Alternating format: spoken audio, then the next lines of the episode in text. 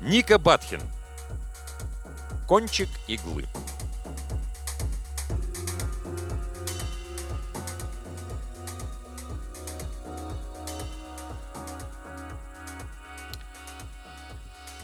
У Габриэля устали крылья.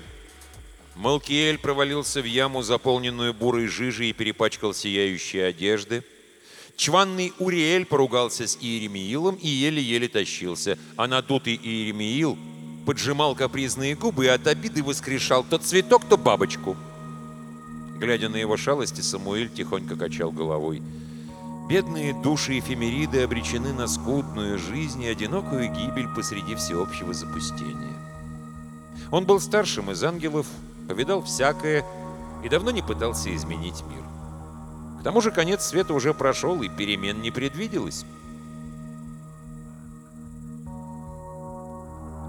Серая лента дороги наконец-то свернула к городу.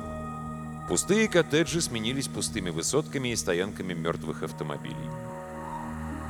За считанные дни на домах облупилась краска, проржавели замки и трубы, помутнели и потускнели стекла, хлопали двери подъездов, заунывно скрипели качели на детских площадках, где-то текла вода. Дом за домом, квартал за кварталом, безрезультатно. Приунывшие ангелы сникли, неуклюжий Малкиэль снова споткнулся о бетонный порожек и шепотом помянул черта. «Хватит с них!»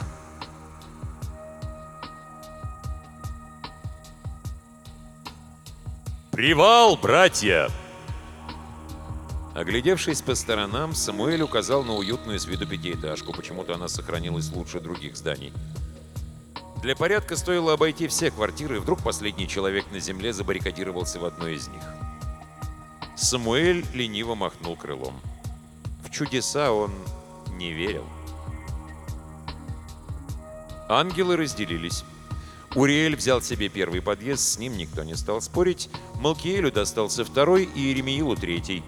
Габриэль отправился с Самуэлем, путаясь под ногами и норовя присесть отдохнуть на каждом пролете лестницы. Толку от него не было. Но Самуэль наловчился и сам вскрыть оглохшую дверь знаком «Далет», войти в квартиру, разжать ладони, не затрепещет ли вдруг на пальцах тепло и двинуться дальше, оставив бесхозное жилье под властью пыли. Ничего нового. Разворошенные постели, посуда с остатками пищи, флакончики из-под лекарств, сиротливые туфельки и ботинки, жорточки и ошейники. Ничего святого, только чьи-то самодельные бусы, полные тихой любви, дорезная фигурка башка. Ничего. В кресле качалки лицом к окну дремала маленькая старушка в вязаной шале. На укрытых пледом коленях свернулся йоркширский терьер. Спали спицы, спал узорчатый пестрый носок, спало причудливое кольцо с нетускнеющим аметистом и бриллиантовые искры серег тоже спали. На мгновение Самуэлю помстилось, что их поиск наконец-то закончен, но ладони оставались холодными. «Изыди!» — коротко приказал ангел. Мертвый пес зарычал.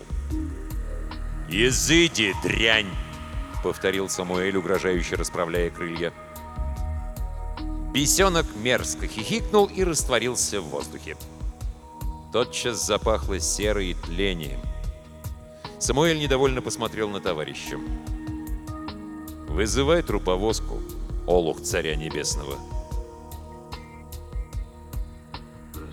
Пока Габриэль играл на дуде немилосердно, для ангела, конечно, фальшивя, пока товарищи из легиона споро грузили мумию, гадая, получится ли подлатать ее для воскресения во плоти или придется реконструировать, Самуэль пробежался до первого этажа. Все чисто. Для привала он выбрал большую квартиру на третьем. Со времен службы в хранителях любил запах старой бумаги и тиканье часов – а прежние хозяева держали большую библиотеку и не пожалели денег на резные ходики с боем.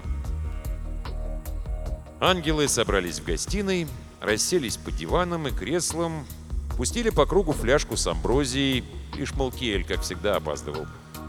Им не было нужды спать, но отдых помогал восстановить силы плоти и безмятежность души. Земную жизнь, пройдя до половины, я очутился в сумрачном лесу. Продекламировал Уриэль и взглядом испепелил Томик. Сколько сил, сколько хлопот впустую. Собирали весь этот бумажный хлам, старались, переживали. И смысл? Уймись. Людские грешки никому больше не навредят, зевнул Иеремил. Скоро сойдет огонь, за ним хлынет вода, и твердь небесная, и земная будут очищены. А я слышал, все сохранится, только мусор придется убрать.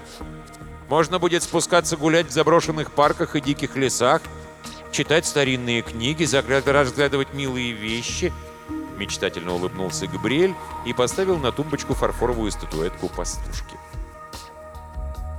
«А я слышал, что это не наше дело», — прервал товарищ Самуэль. «Хватит болтать, отдыхаем». «Где Малкиэль?» «О, Господи!» Смущенный ангел влетел в квартиру через окно.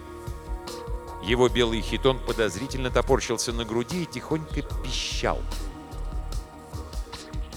«Зачем тебе кот?» — очень спокойно произнес Самуэль. Где-то на кухне с треском упала люстра, хрипло зазвонили часы. «Это кошка!» – прошептал Мулкиэль. «И она хочет есть!» Пока разом поглупевшие ангелы толпились вокруг дымчатого комочка шерсти, чесали нежную шейку, привязывали к нитке перышко из крыла и лихорадочно искали, чтобы превратить в молоко и фарш, Самуэль вышел на балкон и притворил за собой дверь. Нет уж, лучше исповедовать души африканских язычников, чем работать со стайкой птенцов. Полнеющая луна неспешно поднималась над городом. Гулкая тишина накрывала улицы, сухие деревья топорщили голые ветви, роняли почки, так и не успевшие распуститься. Серая лента шоссе тянулась вдаль, словно бы обвивая пустынный континент. Если развалины все же сотрут, станет ли земля прежней? Получится ли опять строить замки из синего льда и купаться в потоках пылающей лавы, парить над водами, видеть звезды в истинном свете, сбросить постыдный телесный облик и глупую придуманную одежду, стать собой? Интересно, какой он, последний человек на земле? Вдруг он младенец, спрятанный матерью, и сейчас надрывается плачем в пещере? Или забытый всеми старик в больнице? Или девушка, синеглазая, стройная и длинноволосая, с родинкой на щеке, отнимающей сердце. Когда всадники проходили по городу, она затаилась, и смерть не коснулась ее теплой молочно-розовой кожи. Молоко не бывает розовым, а родинку на щеке выдумали арабы, вздохнул Самуэль. Габриэль, тебе вредно читать. Вредно быть престарелым занудой. И все же, если эта милая девушка, вдруг ей не обязательно отправляться на небеса. Малкиэль же оставил себе котенка. В ад захотел, устало спросил Самуэль. Щербатые котлы по струночке ставить. Видали мы таких романтиков, и ты видел. Совсем недавно. Габриэль отвернулся, пряча дрожащие губы. Бой у горы Мегидда невозможно было забыть. Гордые и прекрасные бывшие братья дрались как черти, гибли в пламени, но не сдавались. «Отдыхай, утро вечера мудренее», — смягчился Самуэль. «И я тоже посижу, поразмыслю». Помотав кудрявой головой, Габриэль легко вскочил на перила, расправил крылья и с места взмыл вверх. Что ж, пока есть время, можно и полетать в волю. Удачи, малыш. К лунному свету удивительно шла арфа. Самуэль достал инструмент, прикрыл глаза и задумчиво тронул струны. Поедем на ярмарку в Скарборо, Мэг, Исчертим следами сереющий снег. Куплю тебе ленты, куплю кружева, Другим не жена, со мной не вдова. Прошлый грех он уже искупил.